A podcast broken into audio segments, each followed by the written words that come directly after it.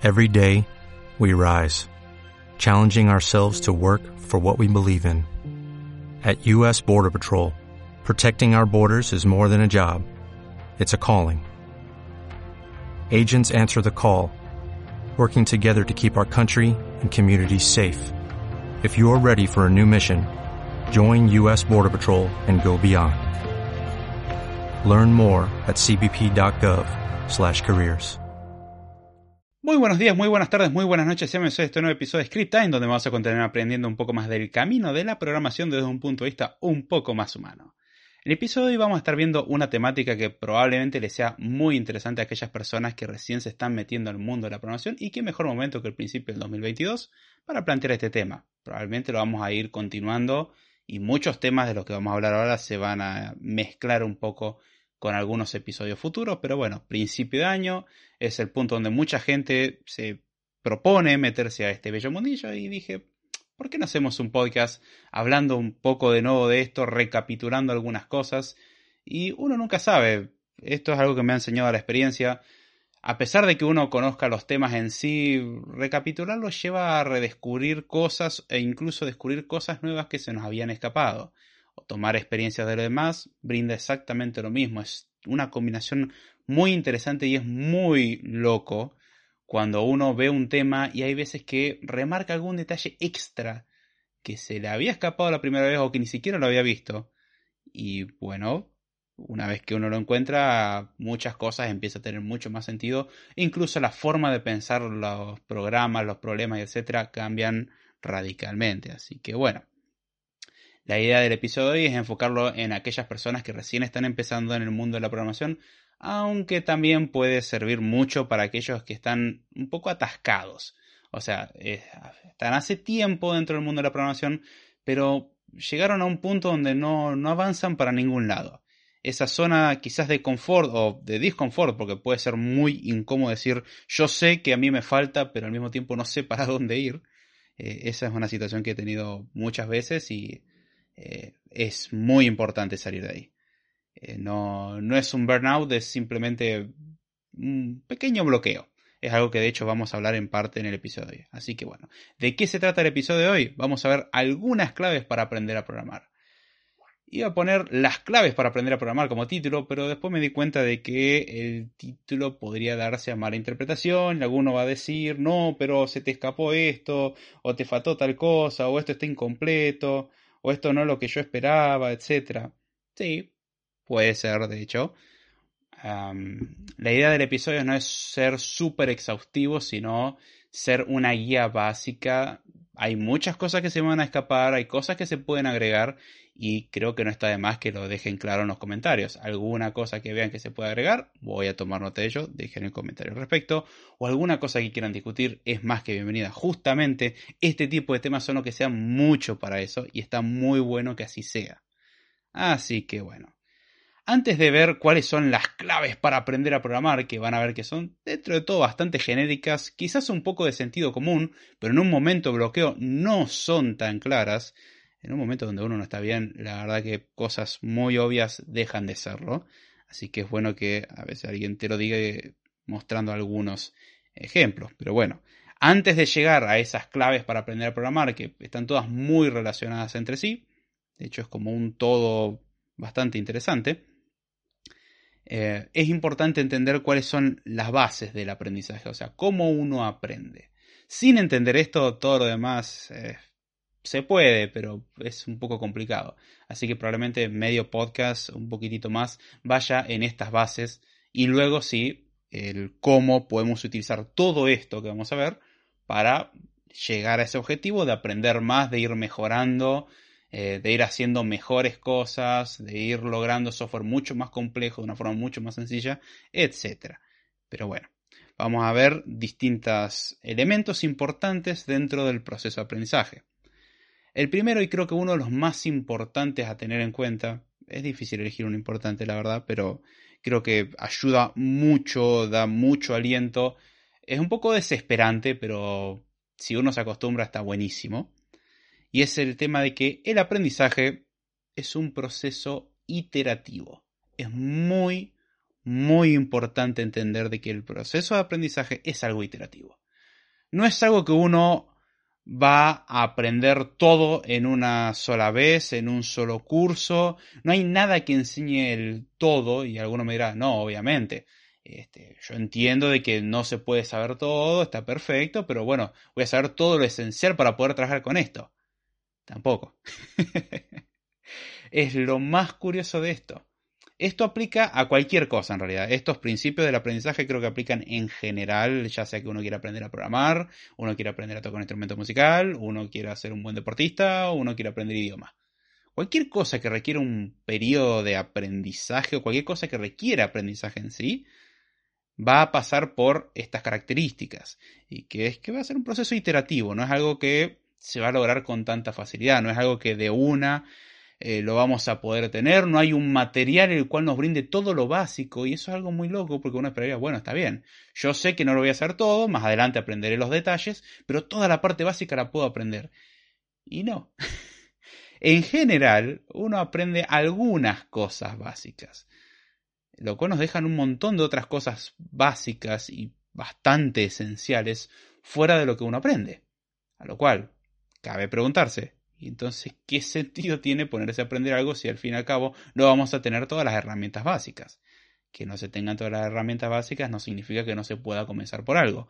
Obviamente, la capacidad que va a tener uno de hacer cosas en base a ese conocimiento básico va a ser bastante acotado. Y es la idea. La idea es que uno va a empezar a masticar algunas cositas, ir digiriéndolas, y con eso básico va armando más Voy quizás hacer alguna analogía referente al aprendizaje de idioma, puedo hacer alguna analogía referente a programación. Sepan disculpar si por ahí no le interesa la parte de idioma, es una de mis deudas y al mismo tiempo algo en lo cual le meto ganas cuando se junta el tiempo posible. Pero bueno, cuando uno aprende un idioma, uno de los errores más grandes que comete es no poner en práctica lo poco que sabe. Es no, hasta que yo no tenga el conocimiento suficiente, no voy a hacer nada. En programación es exactamente lo mismo. Hasta que no sepa usar, inserte el lenguaje aquí, dígase JavaScript, eh, Java, por alguna razón, eh, C, C++, Swift, Kotlin, em, Erlang, podría ser Haskell o lo que sea. Hasta que no lo conozca todo, no voy a programar nada. Grave error. Eh, mi consejo es todo lo contrario, es, bueno, con lo poco que tiene, intente hacer algo. Lo cual va a llevar a darse la cabeza contra la pared inmediatamente porque se va a dar cuenta de toda la limitación en su conocimiento.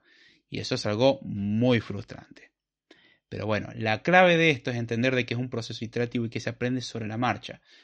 El que se aprende sobre la marcha creo que es bastante claro. O sea, uno va adquiriendo ciertos conocimientos y va sumando más y sumando más y sumando más y uno puede avanzar un poco a pesar de que le falten muchas cosas y en ese camino que uno va recorriendo va agregando más y más conocimientos.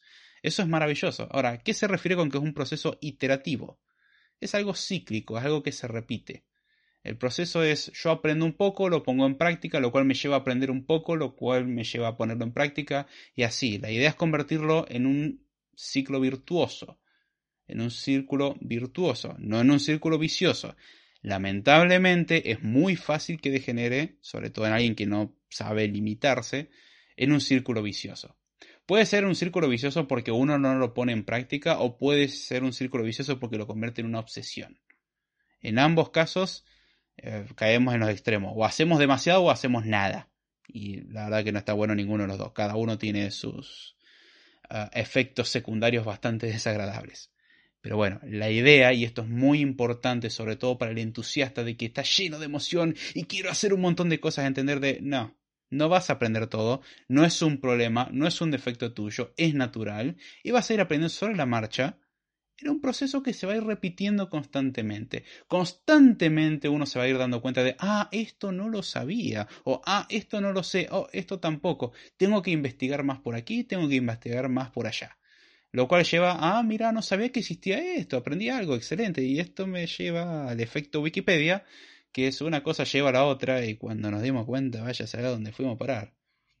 Arrancamos viendo sobre una montaña que es un punto turístico al cual uno quiere viajar y termina en una investigación sobre agujeros negros que se realizó en 1997. si la precisión histórica de esto es nula y me acabo de inventar todo, pero se entiende. Eh, uno arranca por una cuestión y termina en cualquier otro lugar. Es muy fácil eso y es importante tener claro a dónde quiere uno apuntar, lo cual lleva a otra de las bases del aprendizaje. Muchas veces el aprendizaje es dado por etapas. ¿A qué se refiere esto? En cada etapa del aprendizaje uno va viendo distintas temáticas, se centra en distintos temas. Va a pasar una temporada en la cual uno se enfoque en algún tema en particular. Ejemplo de esto sería, uno arranca y dice, bueno, quiero hacer páginas web. Lo cual lleva a entender cómo funciona la base de una web. Entender HTML, CSS, un poco de JavaScript, un clásico. Y eso lleva a darse cuenta de que, o sea, primero uno se pone en modo diseño y pierde demasiado tiempo haciendo, oh, mira, voy a maquetar esto y voy a, a, poner un montón de CSS y está constantemente ajustando todo para que se vea hermoso, mientras que la página no tiene funcionalidad. Para diseñador no estaría mal, pero bueno, estamos hablando principalmente de programación. Si alguien es diseñador, está haciendo perfecto. o sea, es lo que más o menos tendría que estar haciendo. Si uno está queriendo programar, eh, bueno, la, parte funcional no se estaría haciendo porque uno está enfocándose específicamente en la parte visual. No está mal aprender la parte visual, pero es bueno darle un poco de atención a la parte lógica. Y cuando uno se mete en la parte lógica, inmediatamente se da cuenta de que yo necesito datos. Entonces, esta etapa en la cual me enfoqué fuertemente en cómo se ven las cosas, porque al fin y al cabo, lo que a uno más le impacta es lo visual, generalmente. O sea, uno podrá tener todos algoritmos súper complejos en el fondo. Pero creo que lo que más impacto genera es, wow, estoy viendo la página y tiene animaciones, qué loco. es para el que está empezando ver un reflejo de lo que hizo, es algo muy importante. Un feedback bastante interesante, poco adictivo también, o sea, tiene el mismo efecto que el me gusta, de, ok, quiero más, porque quiero ver que sigo haciendo cosas, pero es muy fácil caer en no estás haciendo nada porque solamente es una página web tonta que no hace nada. Visualmente puede ser lo más hermoso que uno haya hecho, pero funcionalmente es nulo, no tiene ninguna funcionalidad. Lo cual lleva a la siguiente etapa. Ahora me interesaría meter algo de lógica. Y por ejemplo, podría uno aprender JavaScript. Entonces hace JavaScript, está todo muy lindo y se da cuenta que los datos tienen que tener un origen y que no puedo tener todos los datos en el frontend. Entonces, eventualmente, algo de backend va a tener que tener. Ya sea que llamemos a una API, que sería como lo más sencillo, porque no habría que hacer el backend, o ya sea que tengamos que hacer nuestra propia API, o tengamos que tener una base de datos. Y ahí lleva, bueno, ahora hay que aprender APIs y backend. Y eso lleva a que backend tiene que sacar los datos de algún lugar, y los datos son, por ejemplo, en una base de datos. Oh, rayos. Y ahora llegamos a la base de datos y son todo un universo. De hecho, hay gente que se dedica específicamente a la base de datos. Entonces, eh, es por etapas. O sea, uno se va enfocando en una cosa generalmente y en el proceso iterativo es, ok, voy a aprender todo sobre web y se da cuenta que se enfocó solamente en frontend. Y después se da cuenta que quiere meter algo de comportamiento, algo de lógica en el frontend. Y después se da cuenta que necesita un backend. Y el backend necesita un lugar donde alimentarse y a su vez eso puede llevar a cualquier otro lugar. Eso puede llevar a aprender un poco de infraestructura o puede que se detenga todo el proceso antes y diga uno, no, yo me voy a enfocar específicamente en el frontend Alguien me va a dar APIs mágicas que me van a resolver todos los problemas. Yo no voy a implementar nada de backend y listo. Es un principio totalmente válido. Es algo relativamente sencillo. Estará quien diga, ah, eso no es verdadera programación y bla, bla, bla.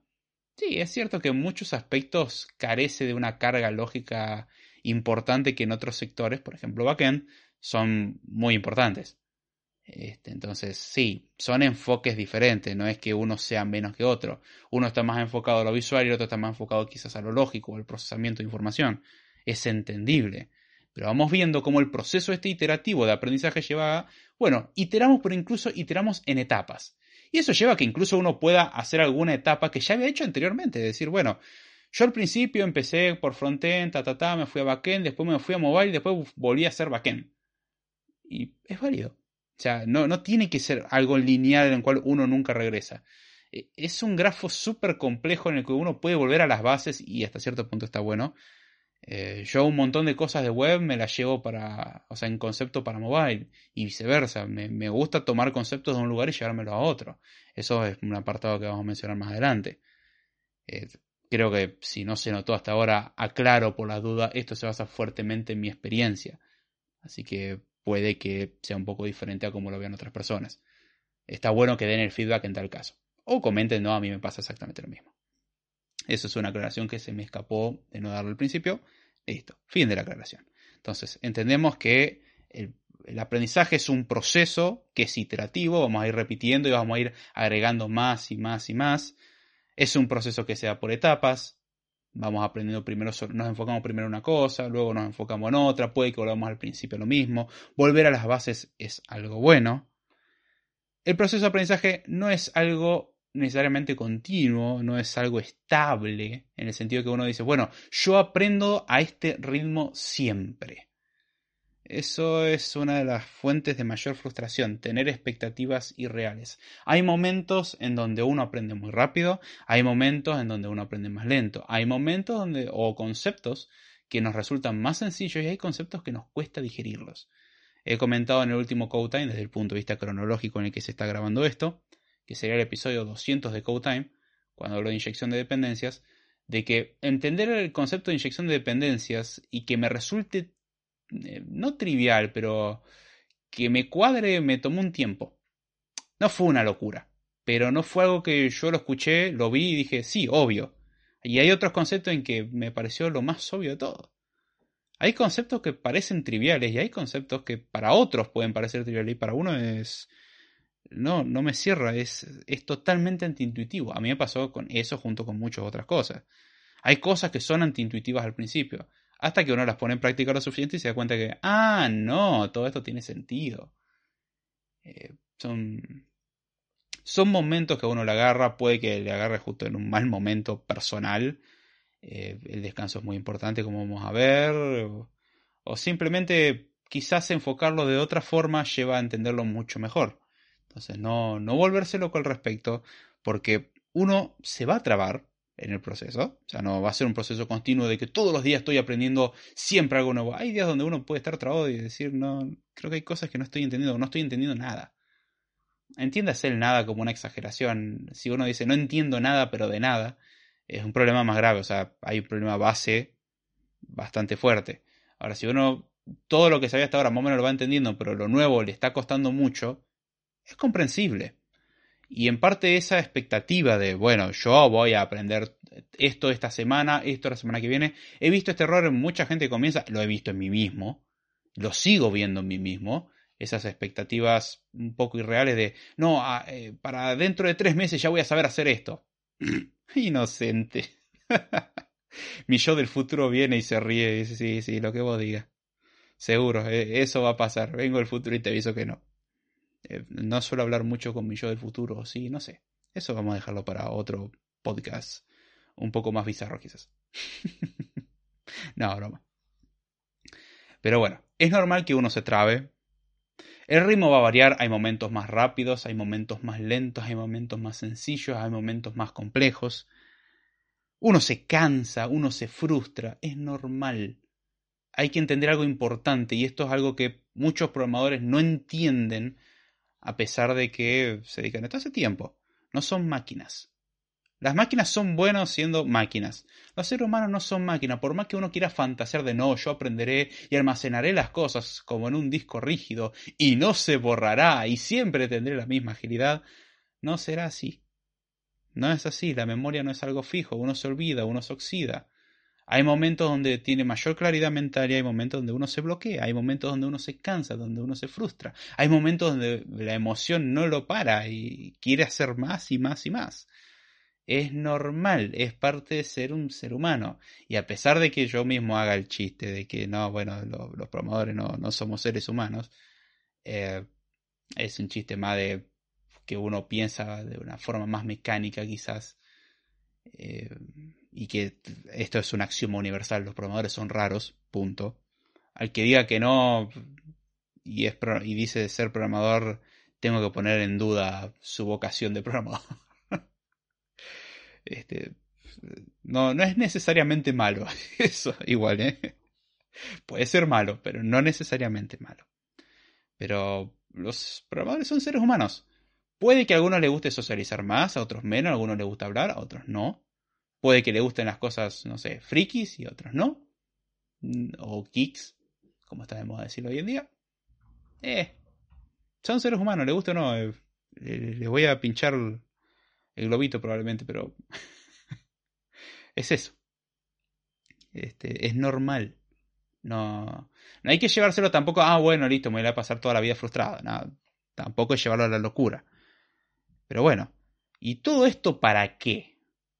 Para recordar de que nosotros vamos a, lo que principalmente vamos a hacer es resolver eh, problemas. Para mí, programar es resolver problemas con programas o con informática. Eso es programar. Algunos dirán, ah, entonces está diciendo que usar Excel puede ser programar. Eh, no voy a entrar en esas discusiones filosóficas. Creo que no valen la pena, la verdad, porque no llevan a nada. Es divertido, no voy a negarlo, la discusión puede llevarse lejos. Es como discutir si HTML o CSS son lenguajes de programación. Y alguno que pueda argumentar de que, bueno, técnicamente CSS sería Turing completo. En base a un par de truquitos. Y como, bueno, está bien. Técnicamente, pero nadie es tan masoquista. Y entiendes el nadie como una expresión generalista y por lo tanto no es precisa. Siempre existe algún loco para esto. Eh, pero generalmente a la gente no se le ocurre programar con CSS. Técnicamente sería posible hacer muchas cosas, pero de ahí el masoquismo de cada uno. No tiene sentido, es un despropósito. Es como, bueno, podría tener un escarbadientes y hacer un pozo increíble. Escarbadientes, mondadientes, como le llaman en su lugar.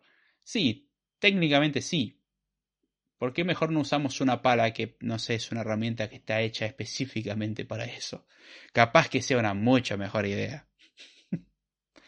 Pero bueno, la idea es entender de que cuando programamos lo que estamos haciendo es resolver problemas y por lo tanto, aprender a resolver problemas es algo que nos va a ayudar mucho.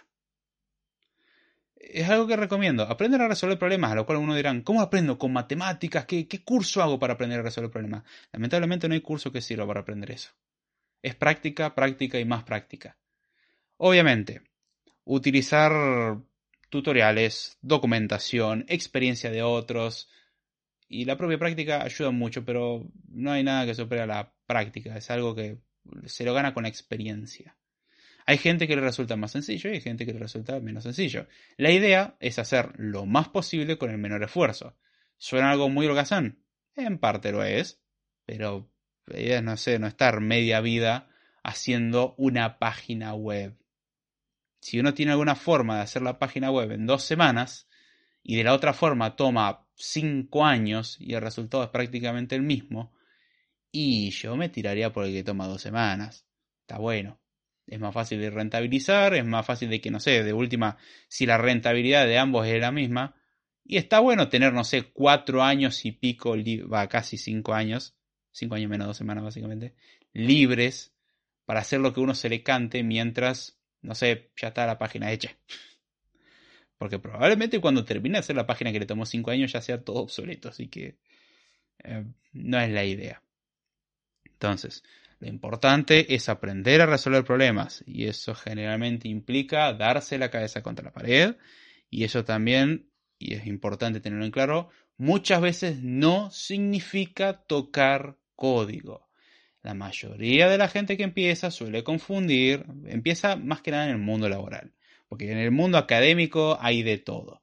En el mundo laboral, o sea, el mundo real, las cosas cambian. El mundo es muy diferente al mundo académico, es muy diferente al mundo universitario, a los cursos o al bootcamp o a lo que sea. El mundo real es mucho más duro. También puede ser mucho más divertido. A mí me divierte mucho trabajar programando. Hay momentos donde tengo que admitir que es pesado, pero eh, puede ser muy gratificante, puede ser muy divertido. Y hay cada charla entre programadores que buenísima. También eso depende de las personas involucradas, pero ah, puede terminar tan bien eso. O tan mal. pero bueno, algo que tiene que quedar muy en claro es que aprender a resolver problemas no implica código. De hecho, uno puede aprender a resolver problemas sin escribir una bendita línea de código. Y hay que separar esa idea de no, no, pero tengo que aprender el lenguaje de programación. El lenguaje de programación es una herramienta. Eh, es como contar una historia. Uno puede no saber escribir, uno puede no saber leer, pero uno puede saber hablar. Sí, es posible eso. Pasó durante mucho tiempo y sigue pasando incluso hasta el día de hoy. O sea, saber el idioma, pero no conocer quizás reglas gramaticales precisas y no saber cómo leerlo y escribirlo. ¿Eso impide contar una buena historia? En absoluto. impide que un músico o que una persona, mejor dicho, no sepa leer una partitura a que esta persona haga música. En lo absoluto. Eh, algunos pueden discutir, ah, no, pero hay cosas que no podrá hacer. Y, se pondrá muy mm, quisquilloso. No me voy a meter en ese terreno. Es un terreno bastante complejo y lleno de egos al mismo tiempo. Pero que uno no, utilice esas cosas no significa que no pueda eh, hacer música. Que uno no sepa escribir una partitura no significa que no se le ocurra una melodía. Que uno no sepa leer ni escribir no significa que uno no pueda contar una buena historia. Bueno, que uno no sepa escribir en Java, Python, JavaScript o el lenguaje que quiera, no significa que no se le ocurra cómo resolver los problemas. Obviamente es muy útil tener una herramienta con la cual plasmarlo y ver su efecto. Y sobre todo, bueno, cuando lo quiera construir está muy linda la idea en la cabeza, pero hasta que no lo haces no sirve. Es como, tengo la idea de cómo hacer un vehículo que consume la mitad del combustible, pero hasta que no ensamble el, el vehículo no sirve de nada, es una mera idea. Bueno, pero si no tenemos la idea, el vehículo no existe. Ahora, si tenemos la idea y hacemos el vehículo, hicimos el combo. Pero lo importante acá es entender es aprender a resolver problemas. Esto aplica a muchos sectores en particular, pero creo que es algo más propio del mundo de la programación. Cuanto más aprendan esto, mejor probablemente les va a ir muchas cosas en la vida.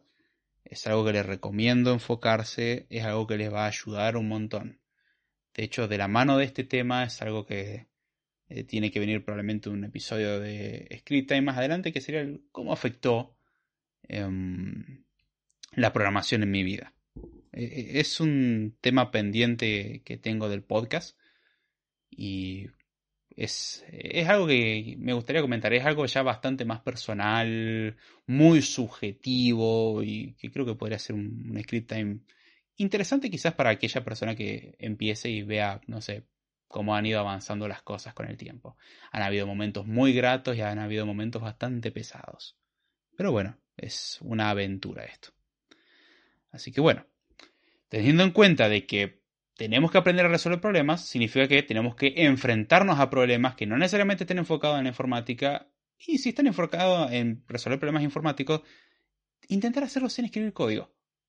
Esforzarse por ese lado. Es difícil, es muy difícil es raro, es muy abstracto, es muy todo sobre el aire, empiece a buscar analogías en el mundo real, intente resolver problemas o piense qué cosas tendría que considerar un cajero automático, por ejemplo, a la hora de entregar dinero. Siempre doy el mismo ejemplo porque me resulta práctico. Pero entender qué consideraciones tendría que tener un cajero automático para dar dinero, como por ejemplo tener saldo disponible, tener el saldo suficiente, no tener la cuenta bloqueada, tener una cuenta abierta en ese banco y cosas por el estilo. Son cosas que Normalmente uno las da por hecho, pero son cuestiones que un cajero automático se tiene que enfrentar. ¿Qué pasa si no tiene el monto suficiente? ¿No entregamos nada de dinero o entregamos lo que tenemos y decimos, bueno, lo lamento, pero el resto no te lo puedo dar porque no me alcanza el saldo? ¿Cómo procedemos? Te descuento todo de una, te entrego lo que puedo y después me doy cuenta que no te entregué todo y lo que hago es eh, hacerte una transferencia nuevamente como una restitución de tu saldo de lo que queda o directamente yo hago la cuenta y te consulto. Te consulto si vas a querer esa parte o, o directamente te lo entrego y después te aviso, bueno, mira, no me alcanzó. Son, son preguntas que uno se tiene que hacer. Esas preguntas son de resolución de problemas. Y son de tratar de no suponer cosas, es explicitarlo todo hasta el más mínimo detalle. Es complicado porque uno suele asumir muchas cosas y está bueno que uno aprenda a ser explícito. Entonces, eso es algo que puede ayudar mucho a resolver problemas. Otra cosa muy importante es estar disponible a aprender cosas nuevas y sobre todo cosas eh, enfocadas al dominio. O sea, tener conocimiento de dominio. Si van a querer hacer un software contable, tener conocimiento de contabilidad les va a ayudar un montón. Si van a hacer un software médico, tener conocimientos de medicina o de administración de un hospital les ayuda mucho. ¿Significa eso que tienen que hacer cursos al respecto? No, de hecho hay un montón de cosas que uno va aprendiendo sobre la marcha. A lo largo de los distintos trabajos que he tenido, que he trabajado en distintos tipos de productos, me ha llevado a aprender muchas cosas de cómo funcionan esos servicios o productos por dentro. Es muy interesante. Eh, y, si uno demuestra interés, la verdad que ayuda muchísimo. Si a uno no le interesa es muy complicado. Si, no, no, no, yo escribo código nomás. Bueno, eso va a hacer que uno reme en un mar de dulce de leche. Es horrible. En, un mar de dulce leche y contracorriente, peor todavía. es difícil de imaginar eso, pero sí, es muy difícil de lograrlo. Em, ahí es donde uno tiene que decir, está bien, voy a apartar un poco mi ego y demostrar un poco de interés. Se pueden sorprender lo fascinante que pueden ser muchas cosas si uno da el primer paso. Está bien, esto es algo que normalmente no me interesaría, pero lo voy a aprender. Puede ser una completa locura por la cantidad bestial de reglas que hay. Por ejemplo, si alguno trabaja haciendo software impositivo para la Argentina, sabrá que es una completa locura. Hay cosas que son obviamente más gratas que otras. Pero el trabajar en ese software infernal lleva también a entender en parte, porque es muy complejo, cómo funciona el sistema fiscal y cómo, cómo se deducen las cosas y quizás uno pueda darle un provecho personal, incluso decir, ah, bueno, sé en lo que no tengo que gastar o sé en lo que tengo que gastar para que me apliquen lo menos posible. Eh, uno puede aprovechar un poco su conocimiento a su favor. Después también están los contratos que indican que no tenés que abusar de eso. Pero eso es otra historia.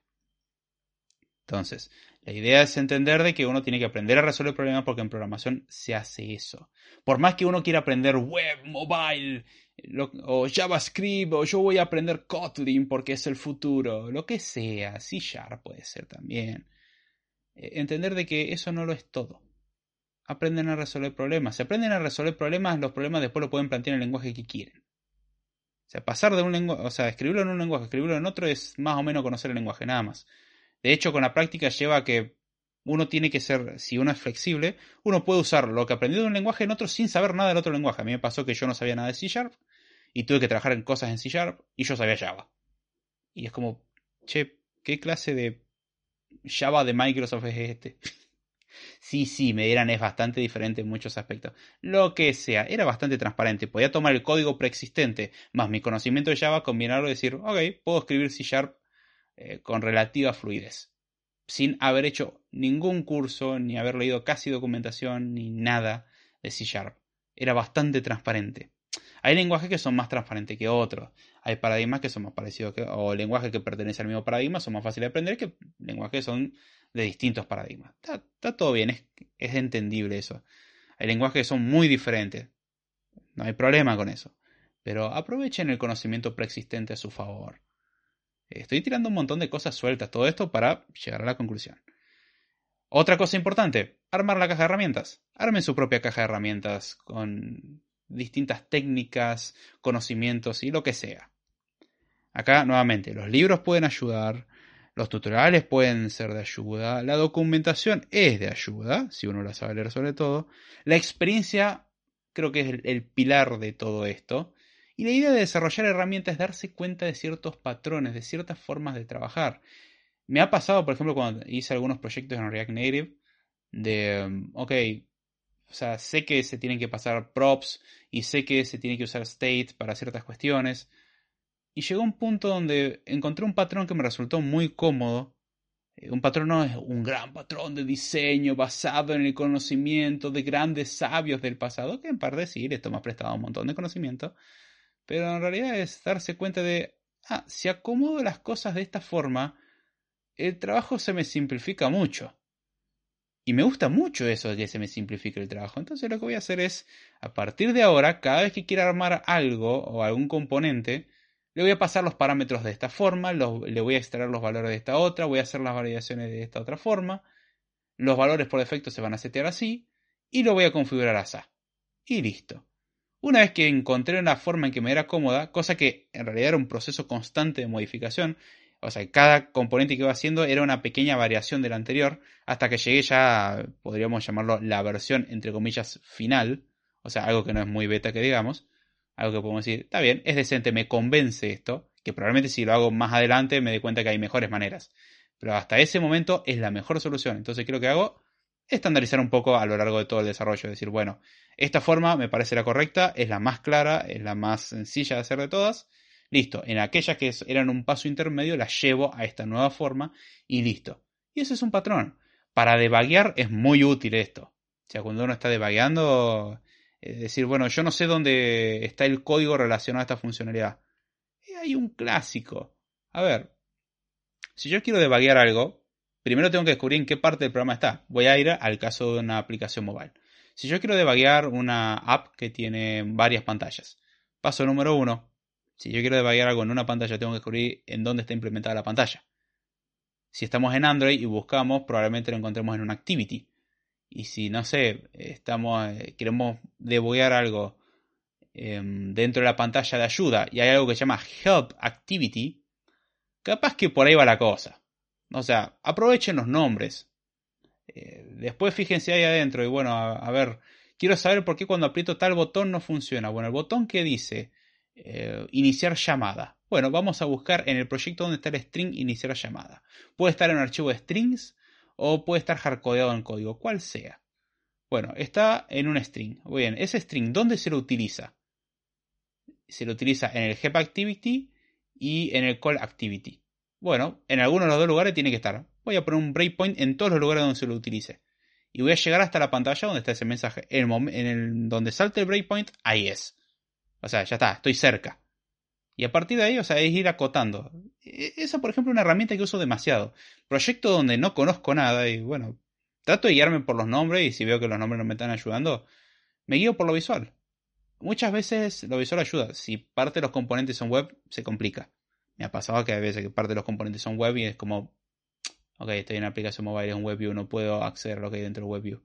Es entendible tengo que encontrar alguna otra forma. Pero esta otra manera que estoy comentando, cuando está todo implementado de forma eh, nativa, eh, simplemente me funciona casi siempre. Es muy práctico. Si quiero ver cuando se cambia de una pantalla, y bueno, voy a ver todos los pushes de pantallas que hay. Por ejemplo, y en el momento en donde salta algún breakpoint, listo, es ahí. Y después puedo tener la seguilla, la cadena de la. De, ah, este lo llamó a esta función, que lo llamó a esta otra, que lo llamó a esta otra, y así son herramientas que uno va desarrollando, trucos que uno va teniendo, problemas que sabe que son comunes, etc. Son recolecciones de conocimiento que llevan a después resolver todo mucho más rápido y también termina siendo cuando alguien te pregunta, eh, che, ¿y vos cómo? Estoy teniendo un problema, a ver qué, te dice. Tal, tal. Ah, sí, es un problema que está mal enlazado a otra cosa. Y la pregunta siempre es la misma. ¿Pero cómo sabes eso? Porque me pasó 50 veces antes, entonces ya sé qué es. Cada vez que aparece ese error ya sé lo que me odio porque vuelvo a cometer el mismo error tonto. Lo cual nos lleva ahora a, ok, ¿cuáles son los tips para aprender a programar mejor y aprender a programar sobre todo?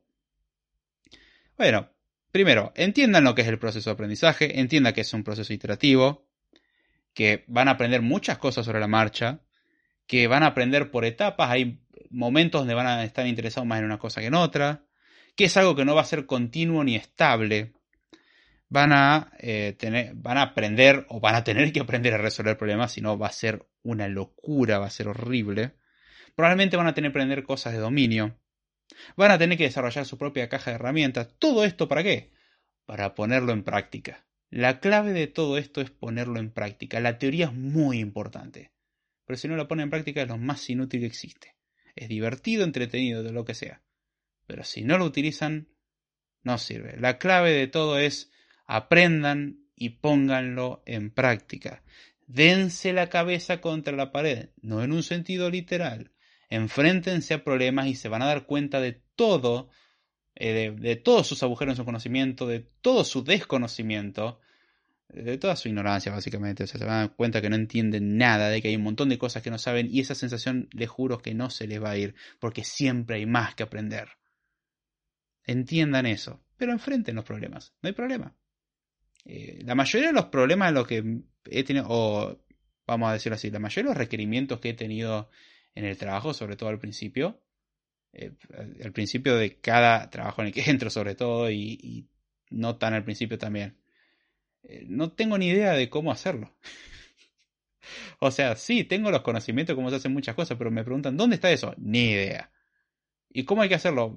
Me doy una idea más o menos a grosso modo, pero tendría que verlo cómo implementarlo en, e, ese caso particular.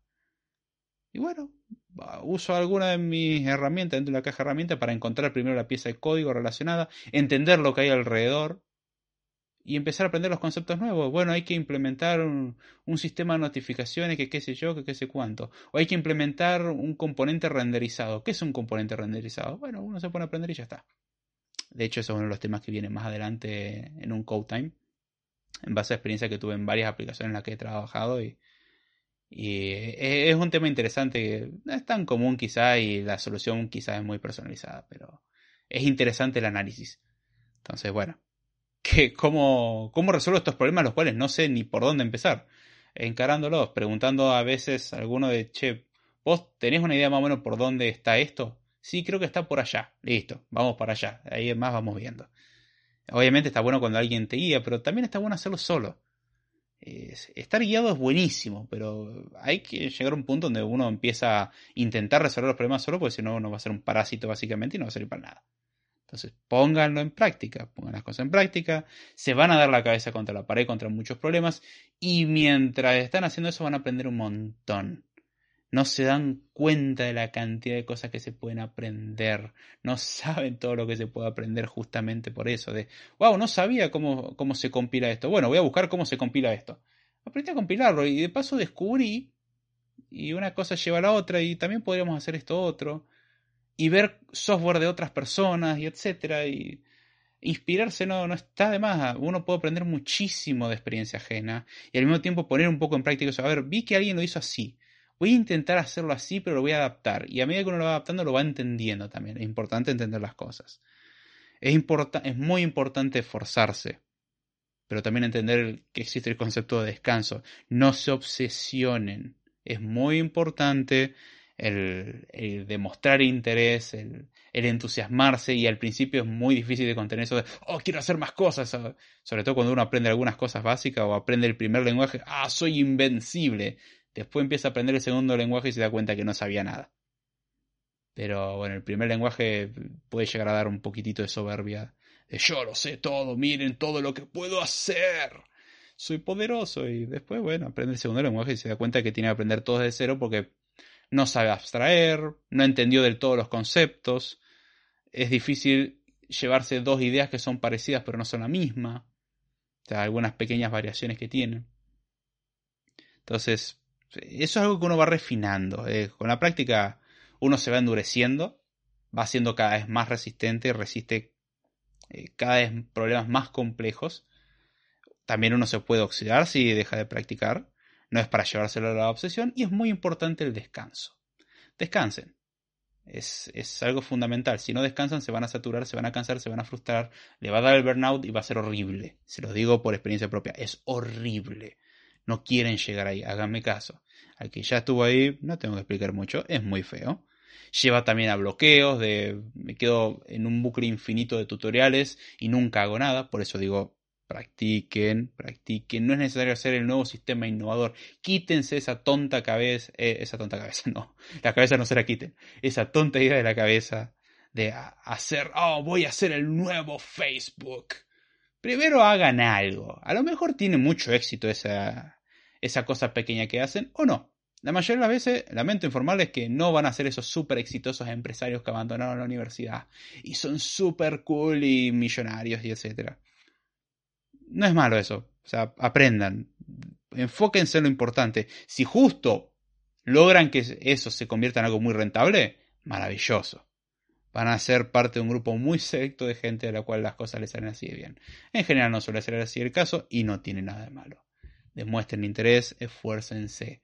No tengan metas ridículas, pónganse metas razonables. Descansen de vez en cuando, no se pongan, o sea, si se dan cuenta que se empiezan a trabar, tómense un descanso, les sorprendería. Intenten explicar su problema, aunque sea a ustedes mismos. Si tienen a alguien más, mucho mejor. Les sorprendería la cantidad de problemas que se resuelven con el mero hecho de decir qué es lo que uno está haciendo y darse cuenta sobre la marcha de, ah, sí, ya sé lo que está mal. Sí, sí, claramente el código está haciendo lo que le digo que haga. Anda mal. Listo, listo, no.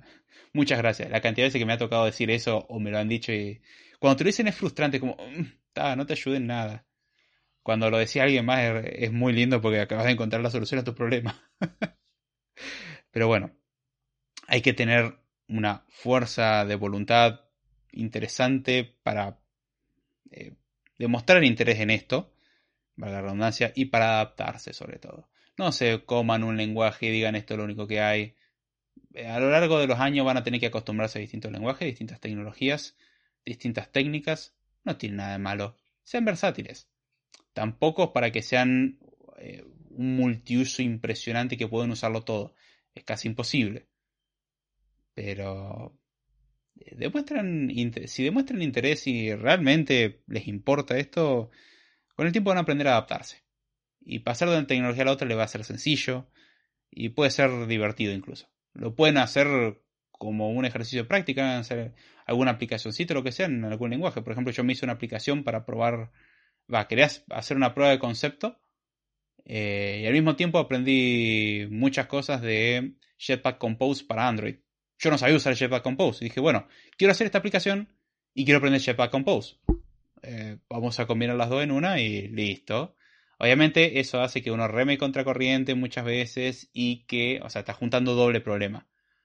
Eh, por eso es importante acotar los problemas. Hagan problemas que no sean súper complejos y tengan en claro lo que van a implementar en ese lenguaje nuevo, eh, tecnología nueva que están utilizando, muy probablemente no esté del todo bien hecho. No importa, arranquen por ahí. Con experiencia van a ir mejorando. Eh, es muy común eso. No se frustren por eso. Es normal. No saben mucho al respecto. Van a cometer errores. Está perfecto. Después de probablemente un mes van a volver, van a leer eso y van a decir, ay, ¿qué tenía en la cabeza cuando escribí esto? Esa sensación no se te quita con los años. empeora probablemente. Sobre todo cuanto más es el plazo de tiempo entre cuando escribiste el código y lo estás leyendo y decir, ay, hace un año escribí esta basura. Es momento de que alguien lo destruya. dan unas ganas de hacer el refactor definitivo, pero. O el The Big Rewrite. Pero bueno. Es importante no obsesionarse. Es importante no intentar comerse al mundo y aprender todo de una. Aprende las cosas de a poquito. Aprendan algo básico, pónganlo en práctica. Se van a dar cuenta que necesitan más cosas, aprendan otra cosa y pónganlo en práctica. Con el tiempo uno va refinando todo esto y resulta mucho más sencillo. Y finalmente, y creo que una de las cosas más importantes es disfrútenlo. Si no los disfrutan va a ser horrible. Disfrútenlo. Si les gusta esto, todo se simplifica. Si no les gusta, si lo hacen por el dinero, o por la fama, o por lo que sea, no voy a entrar en discusión en algo que puede ser bastante personal, o sea, ya de lo que podría decir aparte de eso sería una opinión. Mi opinión es una ridiculez, una tontería y algo horrible al mismo tiempo. Pero bueno, hay gente que se mete esto porque sabe que puede ser rentable. Sí, si uno tiene buena experiencia, suele ser. Pero puede ser una locura, o sea, es una pesadilla. Es mucho sufrimiento, no vale la pena. Yo entiendo que si uno está desesperado, quizás es la única opción. Y hay veces que uno arranca desesperado diciendo, bueno, tengo que hacer esto porque necesito dinero o lo que sea. Y uno puede descubrir sobre la marcha que le encanta. Yo por lo menos lo aprendí en parte así. Yo entré no del todo convencido y me encantó. Sea, sobre todo cuando empecé a hacer cosas me, me encantaba. Perdí muchísimo tiempo, no voy a negar eso. Pero me sigue gustando hasta el día de hoy y es lo que me dedico hasta el día de hoy. Es, es algo que puedo disfrutar mucho. E, es desafiante, es algo que está vivo, por así decirlo. Es, es algo lindo. Y ya les digo, tiene un impacto en cómo uno hace muchas cosas en la vida. Eh, no voy a decir, esto me cambió la vida, ahora, ahora vivo mejor. Aunque en parte muchas cosas sí, o sea, muchos problemas se resuelven más fácil. Pero está bueno el tomar prestado cosas de todos lados eh, un poco lo... A ver, voy a lo que es aprendizaje. Conceptos para aprender idiomas son muy útiles para aprender programación, que son muy útiles para aprender música o son muy útiles para, no sé, ser un buen deportista. Puedo tomar prestado cosas, em, conceptos, ideas, formas, técnicas de algo en particular y lo llevo a otra área. Eh, un ejemplo en programación son las catas. Es algo muy común de, las artes marciales, el repetir eh, un, perdón la imprecisión para los que practiquen artes marciales, no tengo la definición del todo clara, pero es repetir un ejercicio una y otra y otra y otra y otra vez, lo cual uno diría, qué cosa redundante e innecesaria. Sí, pero genera una memoria muscular que lleva a que después de hacer eso sea algo obvio. Es lo mismo que pasa cuando uno hace mecanografía. Uno escribe en el teclado y llega a un punto que se acostumbra tanto que no tiene que ver el teclado. Bueno, a la hora de resolver muchos problemas uno no tiene que volverse loco pensando en un montón de cosas porque le resulta trivial dividir los problemas en partes. Así que simplemente mi recomendación es esa. Disfrútenlo, no se compliquen la existencia, dividan los problemas en partes más pequeñas, temas a aprender, divídanlo en temas más pequeños, apréndanlo, pónganlo en práctica, aunque sean cosas pequeñísimas. No es necesario aprender teoría completa a base de datos. Primero entiendan los conceptos de tablas, claves primarias, etcétera, para qué sirven. Créense algunas tablas. Jueguen un poquitito con eso. Entiendan para qué sirven las claves foráneas. Jueguen con hacer relaciones. Vean usos prácticos de relaciones. Pero uno puede hacer, o sea, sin escribir ninguna relación, puede usar un, eh, un motor de base de datos relacional. Es posible. Me dirán, ¿no vas a aprovechar las características? Ciertamente pero arranquen con algo, entiendan cómo modelar cosas en se, se van a dar cuenta rápidamente que está bueno que datos estén relacionados. Y curiosamente, un motor de base de datos relacionales es muy bueno relacionando datos. Para eso está pensado. Entonces aprendan a modelar eh, eh, el modelo relacional. Eh, aprendan a usar las cosas. Vayan paso a paso. Disfrútenlo. Háganlo disfrutable. Creo que esas son las claves importantes. Sé que está todo un poco mezclado, porque en realidad está todo bastante interconectado. Podríamos empezar a decir, bueno, eh, cómo se conecta la parte iterativa con hacerlo en etapas, pero el hacerlo en etapas lleva a que lo podamos pensar en iteración, o sea, es un ida y vuelta y así podemos ir conectando todo con todo. No es un proceso lineal. Hay que entender eso también. Y cada uno va a encontrar su forma óptima de hacerlo. ¿Cómo lo encuentra? Ahí sí, con práctica se dar cuenta de que si aprende un poco la teoría o primero ve algún ejemplito básico, a mí por ejemplo cuando me tengo que meter a aprender alguna tecnología nueva, ver algún ejemplo básico antes de leer la teoría me ayuda muchísimo. O sea, la teoría puede estar buena. Es algo, por ejemplo, que creo que la documentación de la la hace bien. Te da la teoría, pero dice, bueno, arranquemos con un ejemplo, veamos cómo se procesa un request. Y va dando todo el circuito del request. Y ahí va recorriendo todos los otros temas que a su vez hay que profundizar en cada uno. Y si no, a mí me resulta mucho más claro ver un pedazo de código literalmente de, bueno, así se lee un request. A ver. Ah, y esto y esto dónde viene. Después hay cosas más precisas que sí es necesario leer la documentación. O ver algún tutorial o lo que sea. Pero el, ver un ejemplito de código a mí me simplifica la existencia. Ejemplo sencillo, no tiene que ser un sistema, es un, uso nomás. Eh, como, bueno, cuando queremos traer cosas a la base de datos, mira, es así, como, a ver, en base a algunos conocimientos tengo base de datos, más lo que estoy leyendo en código, a grosso modo entiendo que funciona así. Después me puede decir, mira, el objeto que te devuelve eso en realidad es un query builder, lo cual significa que no se estaría ejecutando la query hasta que vos no ejecutás la acción explícitamente. Como, ah, mira, qué loco, o sea, es algo, entre comillas, lazy. Entonces, yo pensé que se había ejecutado el request. No, no. A pesar de que tiene el formato como si estuviese ejecutando un request, no se ejecuta hasta que lo consumís. Ah, bueno, está bueno. O sea, no viene una lista, viene un cursor, por ejemplo. Cuando uno pide algo a una base de datos en base a, no sé, alguna característica en particular, alguna columna, no viene una lista de resultados. Está uno muy tentado a hacer una lista, sino que viene un cursor. Es algo que uno puede ir pidiendo. Es una optimización, está bueno. O sea, si uno va a traer dos resultados, no tiene sentido que, o va a consumir dos resultados, no tiene sentido que traigamos una lista entera. O sea, uno puede ir aprovechando algunas características del motor de base de datos. En algunos casos tiene sentido, en otros no. Eh, el utilizar un iterador ayuda mucho. Eh, por ejemplo, cuando uno trabaja con listas revertidas, en vez de revertir la lista, trabaja con un iterador invertido. Y listo, mientras que la lista original no se modifique, está todo bien. Son, son de esas cosas que uno puede aprovechar. Ahora, si uno ve la, la implementación, ejemplo, Python, cuando uno hace un reverse de una lista, eh, lo que va a dar es un iterador de la lista revertida y uno puede pensar, ah, me da la lista revertida. No, si uno lee con más detalle, eh, lee que es un iterador de una lista revertida. Ahora bien, cuando uno lee el código, a simple vista pareciera comportarse como una lista en muchos aspectos, o sea, es iterable como eh, una lista común pero es mucho más eficiente. Es literalmente eficiente. La complejidad es lineal, en vez de recorrer la lista dos veces, lo hace una sola vez.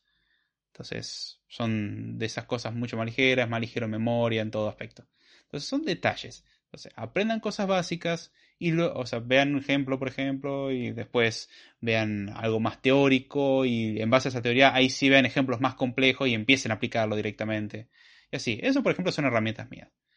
Y además, cada uno va a tener que hacer su camino. Si mi experiencia le ha servido a alguno, me alegro que se haya sido.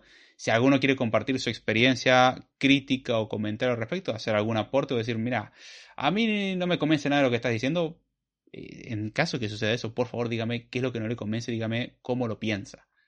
Me interesa mucho, eso no es un chiste, me interesa mucho saber cómo otras personas aprenden, qué es lo que saben y cómo encaran problemas. El ver como, ah, mira, a mí no se me ocurrió hacerlo así, a vos sí, ¿cómo, cómo, se te ocurrió eso? son cosas muy interesantes. Así que bueno, para no hacerlo mucho más larga, cosa que este episodio ya es bastante largo, creo que el más largo de los Script Time. Ya sin mucho más, con esto me despido. Les dejo las redes de contacto, los medios de contacto. Dejen comentario, me gusta. Si quieren eh, ayudar al podcast, denle me gusta, compartan, comenten, sobre todo dar feedback. A mí me ayuda muchísimo que me den feedback. Y bueno, si quieren hacer alguna contribución monetaria por alguna razón, los medios también están en la descripción. Así que bueno, ahora sí, ya sin mucho más, con esto me despido. Espero que les haya gustado y será hasta la próxima.